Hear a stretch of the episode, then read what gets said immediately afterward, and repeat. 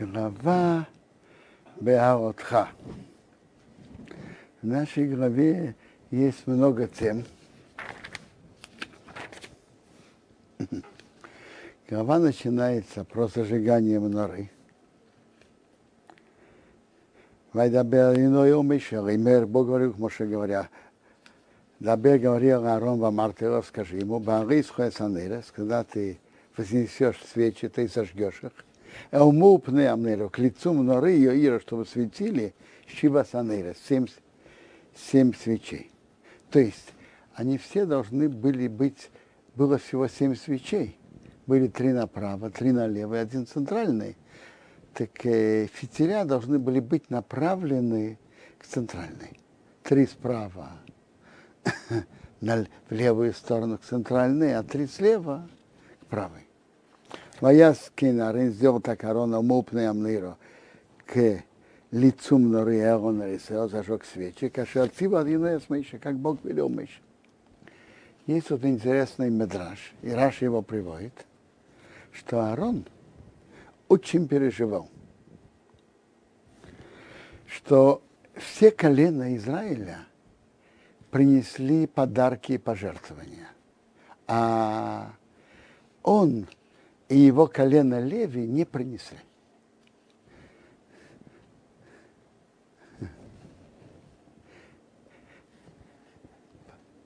Бог его утешил, что ты зажигаешь мнору. И будет время, что храм будет разрушен, и жертвы, жертвы не будут приносить, а светильник останется. Рамбан на месте спрашивает, когда храм разрушен, то и светильник э, не зажигает, мнору не зажигают. И твои дети, как, даже написано, что твои дети именно помогут, и, и эти свечи будут гореть. Рамбан приводит еще кусочек Медраша, что и Медраш имеет в виду, что будет время, когда еврейство будет в опасности. Будет время, когда еврейство будет в опасности. И тогда твои потомки спасут положение. Это потомки Аарона Хасмонаим, которые подняли знамя восстания воевали, рисковали жизнью, многие из них погибли, и будут зажигать мнору, будут зажигать ханук. Имеет в виду не мнору, которые в храме, а ханукальные свечи, которые будут дальше продолжать гореть, будут продолжать зажигать, даже в то время, когда храма не будет. В нашей главе есть Тора нам рассказывает интересную, э, э, что было тогда. Я читаю тут 9, начало 9 главы. Так Бог говорил к Моше в пустыне Синай во втором году их выхода из земли египетской, первый, в первом месяце говоря. Какой первый месяц, вы знаете? Первый месяц – это Нисан. И, и, и как Раша Гемора говорит, вот этот кусочек по времени, он первый в этой книге Бамидбар. Потому что перепись, которого начинается книга Бамидбар, была во, во второй месяц, а это в первый месяц. В Ясувне что евреи сделали апостол Бемияды в его время.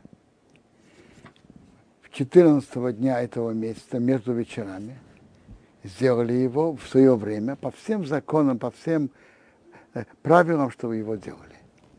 Что значит между вечерами? Пасха, принесение пасхальной жертвы. То есть пасхальную жертву режут и брызгают кровь от полудня и до захода солнца. Как, почему это называется между вечерами? Значит так. И с полдня до полудня солнце поднимается к центру. После полудня клонится к западу, к заходу. От того момента, что солнце начинает идти от центра к заходу, к заходу и до захода солнца. То есть от полудня и до захода солнца. Моше сказал сынам Израиля сделать Песах, и они сделали Песах. Как все, что Бог велел.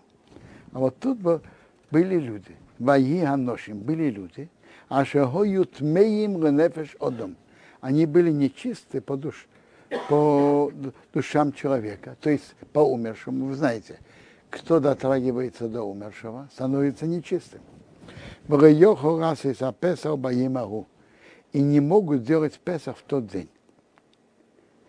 В тот день они не могли, на завтра да. Но в тот день они не, были нечистыми. Ваикрову приблизились Мейши в Неарим, Баимау в тот день приблизились к Моше Аарону. Моим рассказали о ночи моим Аилов, те люди к нему. Анахнут меим ленефеш одом. Мы нечисты по душе человека. Так лома не гора. Почему? Что мы были меньше, ревил Тиакива скорба над иной бемиядой. Не приносить жертву Бога в свое время, бесел бы на Исраил, здесь сынов Израиля.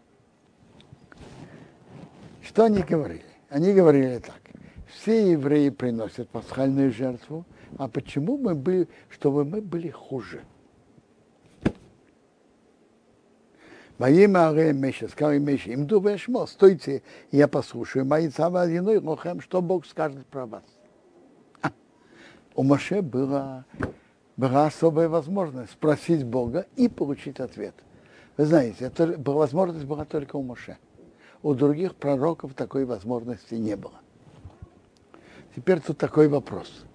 Что они спрашивали и что они, что они хотели? Пришло время принесения пасхальной жертвы, и надо приносить. Скажите, они должны ее приносить? Нет, они не чисты. Они могли ее приносить? Тоже нет. Что же, что же они, э, что они хотели? Смотрите, они чувствовали важность этой заповеди – важность принесения пасхальной жертвы, которая очень важна. И они ощущали так. Все евреи приносят, а мы не приносим.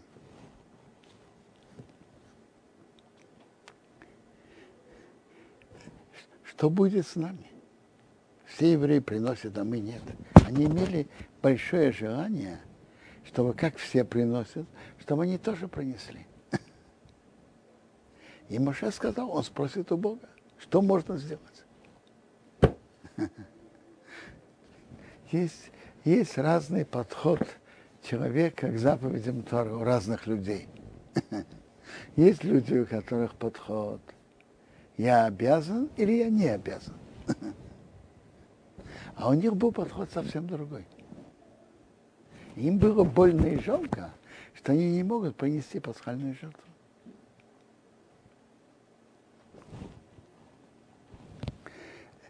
Э, э,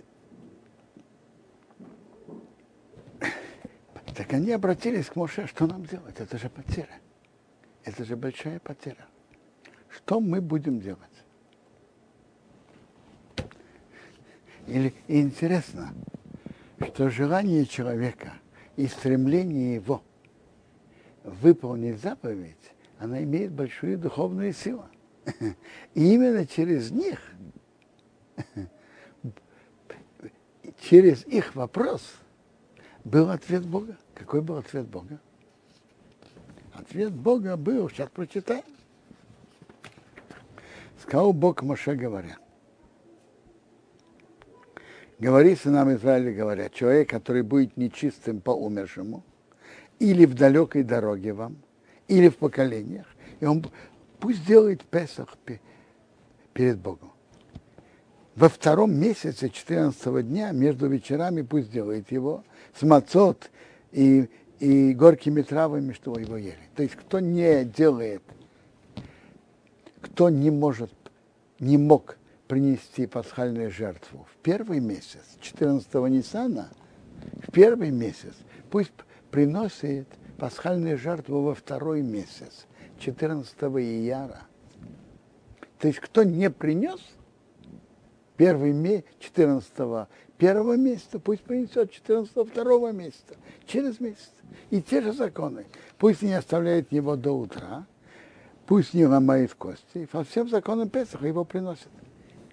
Э, вторая, это называется Песах Шени, второй Песах.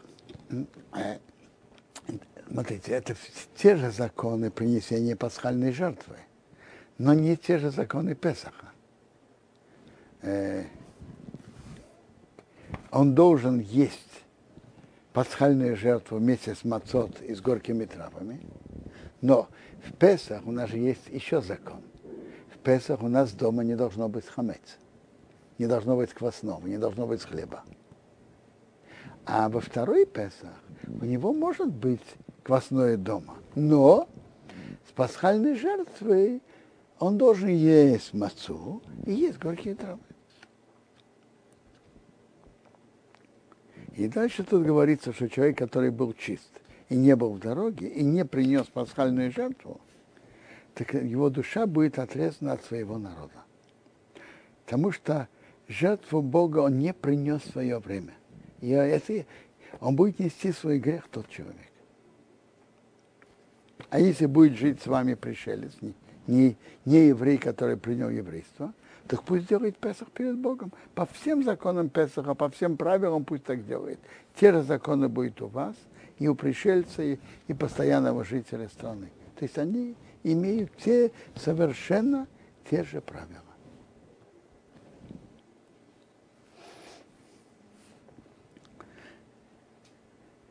Дальше идет интересная глава.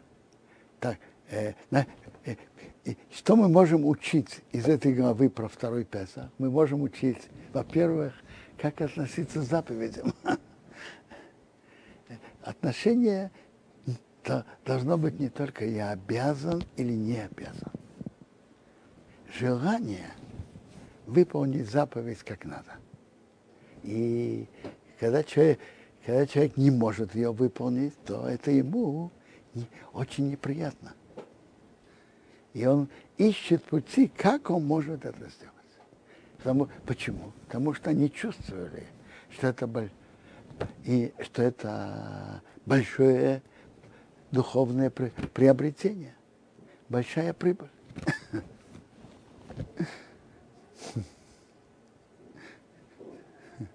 Точно так же как люди, которые занимаются бизнесом. Если им ты скажешь, ты знаешь, а этим бизнесом ты не обязан заниматься. Что он скажет? Я не обязан, но скажите, я буду иметь от этого прибыль. Подобное отношение должно быть и тоже к заповедям. Когда человек что-то делает, может выполнить заповедь, это большое духовное приобретение, большой выигрыш. И мы видим, что если человеку больно, и он имеет стремление сделать заповедь, и кажется, что, естественно, он ее не может выполнить, Бог может открыть новые пути, новые возможности, о которых он раньше не предполагал, и он сможет это сделать. Если у человека есть действительно глубокое желание, желание это делать.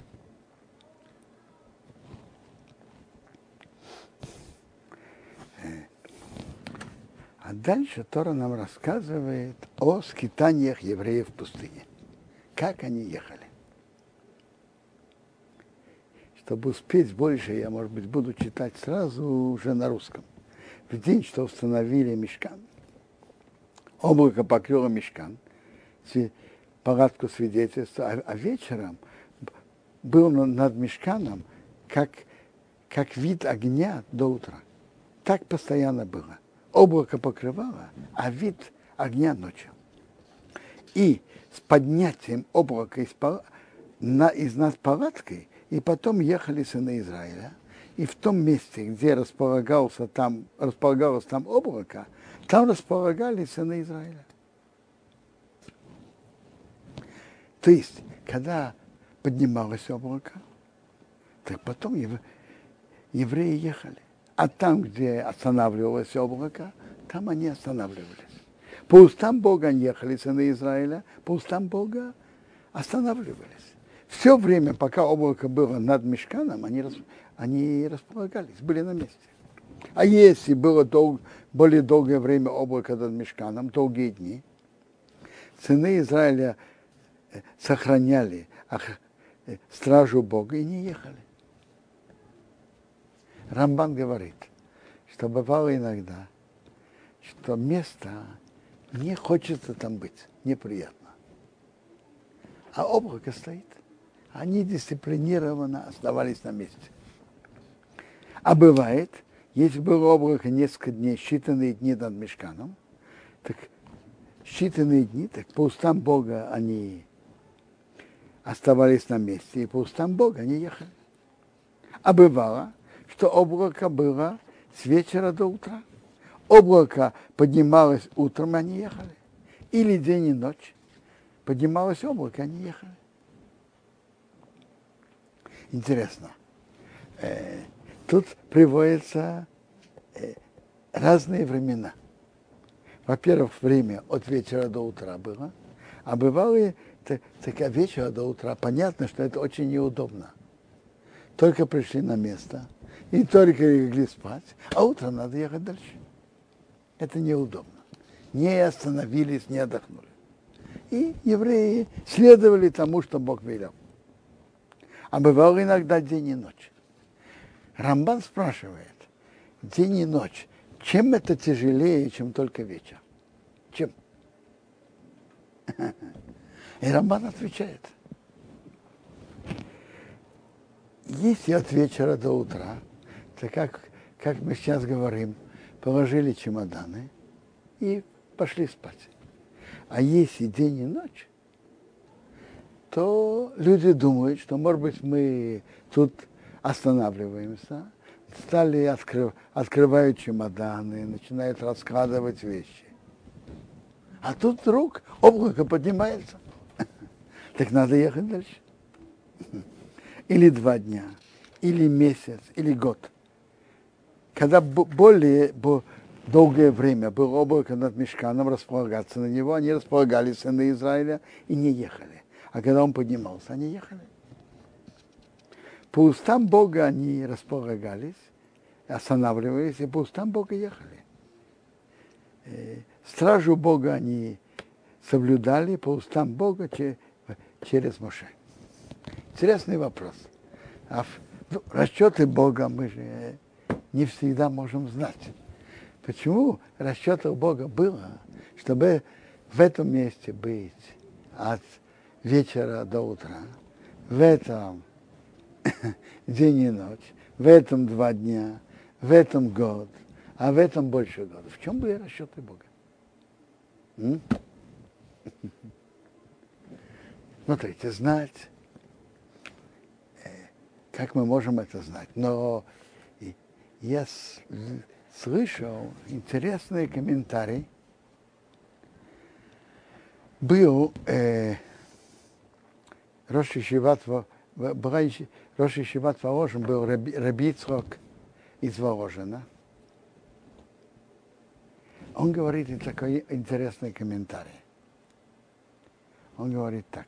Э, приводит это от него автор книги Лешем. Это дедушка Рава Ильяшева, и это крупнейший Макубал последних поколений.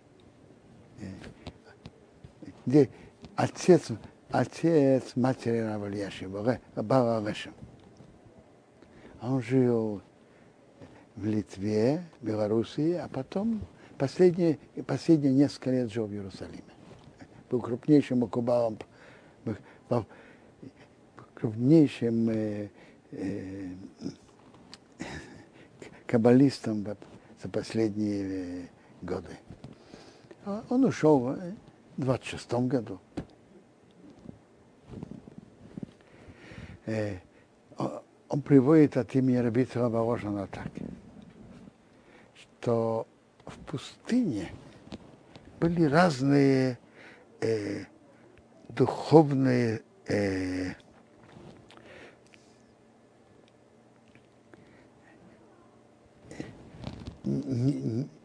нехорошие вещи, которые евреи своим нахождением там должны были исправить.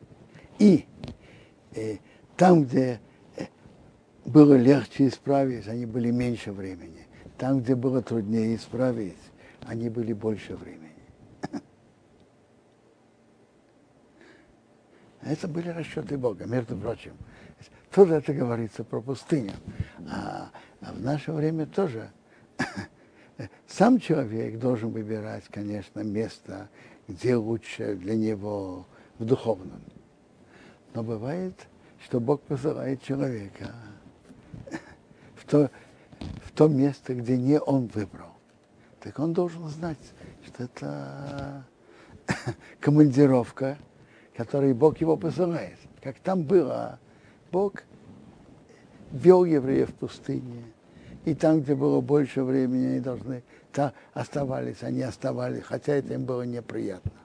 У Бога есть свои расчеты, где каждый еврей чтобы был.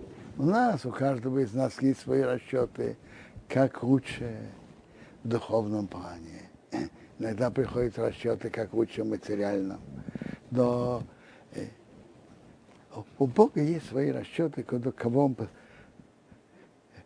кого куда он посылает. Так тут приводится, вся эта глава написана о том, как евреи следовали приказам Бога, и там, где их Бог оставлял, там они были соответственно э, его указаниям. Там, где было, э, э, там, где Бог оставлял облако больше времени, они оставались больше, меньше, меньше.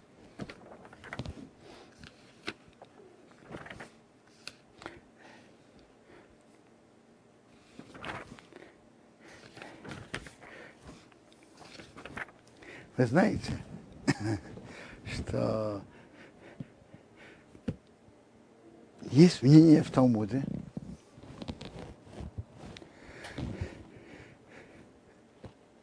что книг, мы знаем, что есть пять книг Торы, правильно? Есть мнение в Талмуде, что книга Бамидбар делится на три части. Есть ведь есть э, в нашей главе есть два предложения, которые мы говорим при вынесе Торы. Ваи бен Сеорем было, когда, наверное, вы слышали, когда выносят, выносят Тору, говорят это. Ваи было бен Сеорем ехал Арон ковчег, сказал во имя Меш, сказал Меша, кумашем, стань Бог в ее пуцу и вехо, чтобы расселись твои враги, в янусу мы санехо ми понехо, чтобы твои враги убежали от тебя. Внук, когда он был в покое, ему сказал, что вашему спокой Бог, рыба весь Алфа и Исраил. Десятки тысяч, тысячи евреев. Так тут есть перевернутый нун в начале, эти, перед этими двумя предложениями, и перевернутый нун после этого. И это в свитке Торы. А почему? Есть два мнения. Одно мнение, что этот кусочек вообще-то должен быть не здесь, а 50 глав раньше, там, где написано, как евреи ехали. То есть это говорится, ставить перевернутый ну, что надо поставить эту главу 50 глав раньше. А другое мнение в Талмуде, что это как бы разделение между двумя частями Хумаш Бамидбар, и они как бы как две отдельные книги, а вот эти два посука тоже как отдельная книга. То есть получается в нашей главе, как получается, как три хумашим, по этому мнению. Э, часть главы до этих двух предложений, эти два предложения, как отдельный хумаш – и часть главы после.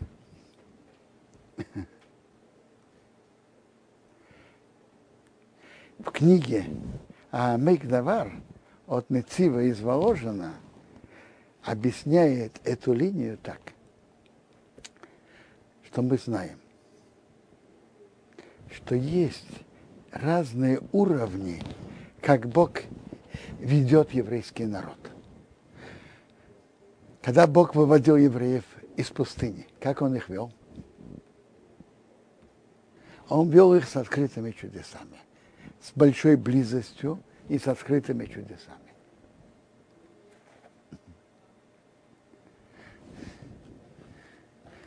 Затем, когда евреи вошли в страну Израиля, какая была линия поведения Бога с еврейским народом? Бог, конечно, руководил всем, но более скрытым путем, когда евреи жили в стране, пошли в страну. Вопрос о переходе разными, от разных путей, э, как Бог вел еврейский народ.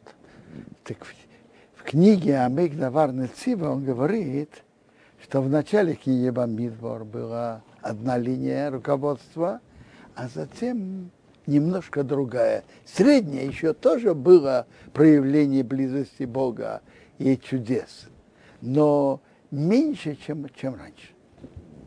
Это было как бы подготовка к тому, что евреи войдут в землю, в землю Израиля.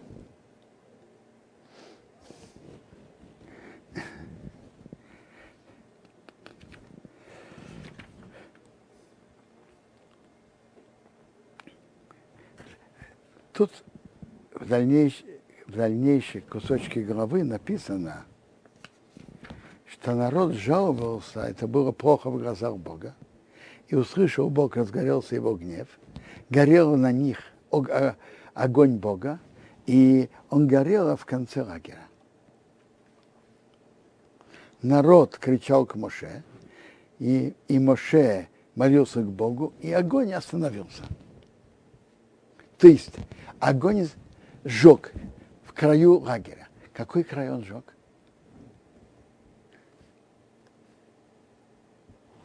Он сжег самых таких э, слабых в духовном отношении евреев, более униженных, более не, простые. То есть те, которые присоединились к еврейскому народу при выходе из Египта, то, что их называют Иреврах, так говорит, это одно мнение. А другое мнение, наоборот, более важное.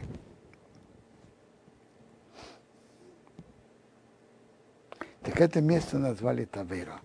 Горело на них огонь Бога. Так, что, что значит народ жаловался? На что он жаловался? Они жаловались, смотрите, говорят, сколько мы устали в дороге. Мы три дня идем и не, и не отдохнули.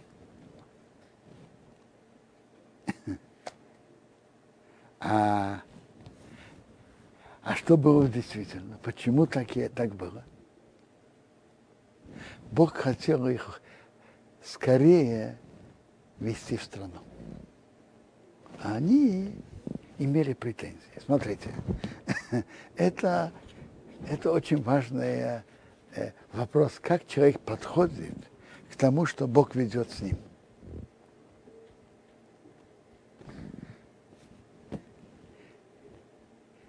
тот человек, который пони, э, и, и, имеет отношение к Богу, он понимает, все что, что Бог с ним делает, это к добру. И даже если иногда трудно, так это есть на это свои причины. Не всегда и не все мы понимаем в то, что Бог делает. Но мы зна, должны, знаем и понимаем, что все, что Бог делает для нас, это к добру.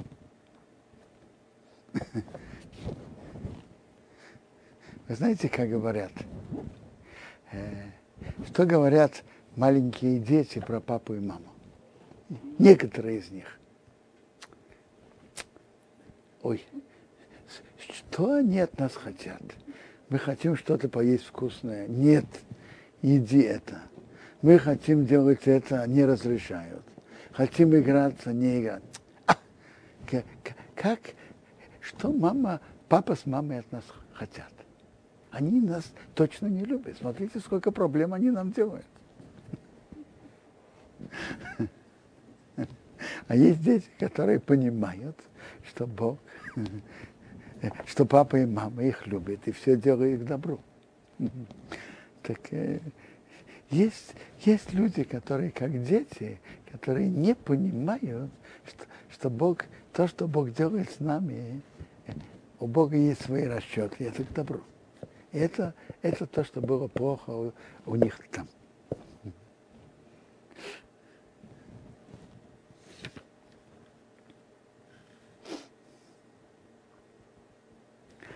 А сброд, который был внутри него, это кто этот сброд? Это тех, которые присоединились к еврейскому народу, видя чудеса выхода, и они присоединились. И Моше, не, спроси, не спрося у Бога, их принял. Почему Моше их принял? Очень про... понятно. Потому что э, это же освящение, он понимал так, это освящение имя, имени Бога. Э, египтяне и другие народы понимают величие Бога и хотят присоединиться. Конечно, их надо принять. А Бог потом имел на Моше претензии. Потому что так, один человек присоединяется, два – это одно. А когда большая группа, самостоятельная, которая может влиять, это может нести в себе и опасность. Как э, так было, кто были инициатором Золотого Тельца? Именно они. А кто сейчас имел претензии? Опять-таки они. Вы знаете, что было с Золотым Тельцом? Э, Бог сказал к Моше так, иди спустись, потому что твой народ испортился. Значит, твой. Твой народ, значит, тех, которые ты принял, не спросив у меня. Твой народ. То есть тех, которые ты принял, не спросив у меня. Ну, Моше ответил Богу почти тем же выражением. Почему? Чтобы горел гнев Бога на твой народ. То есть те, которых я принял, это на них претензия. А почему? Чтобы горел гнев Бога на твой народ, на еврейский народ. Так сброд, который внутри него, и таву тава захотели иметь страсть. А, есть люди, которые хотят иметь страсть, хотят иметь, хотят, чтобы им хотелось. И, вер, вер, вер, и и потом вернулись и плакали, также сыны Израиля, и сказали, кто, чтобы дал нам есть мясо. Э, что значит, у них не было мяса? Значит так, как иногда были перепела, иногда, а постоянно не было. Из этого кусочка надо есть большой урок. Они просили, кто бы дал нам есть мясо. И они имели еще претензии. Чем это кончилось? Что Бог сказал? Я им дам мясо, но не день и не два, до месяца. То есть Бог им послал перепелов, и они ели, и потом они от того, что они ели, они, они от этого умирали. То есть э, страшная вещь. Когда человек что-то просит у Бога, так он, человек должен быть, должен знать, что он просит у Бога. Бывает иногда, что человек просит, э, и Бог его наказывает. Знаете чем? Он удовлетворяет его просьбу. Вот давайте когда мы что-то просим у Бога, надо просить, чтобы это было на добро. А не именно это. Вот, например, даже когда мы просим Бога в молитве о дожде, как мы говорим, дай нам дождь на благословление. Но просить у Бога то, что мы не знаем, э, э, на добро это или нет, человек может просить, пошли мне детей, чтобы они хорошо воспитались. Э, пошли мне парносу, что мне нужно для пропитания. Но просите у Бога, помоги мне именно этой работой. Или в этом месте, именно через это, это не надо. Человек должен просить у Бога, но не давать Богу советы. просить Бога свои потребности, но не давать Богу советы. Очень, каким образом это, это Бог делает. И тоже надо знать, что Бог это делал нам на добро. Ну, э, тут останавливаюсь.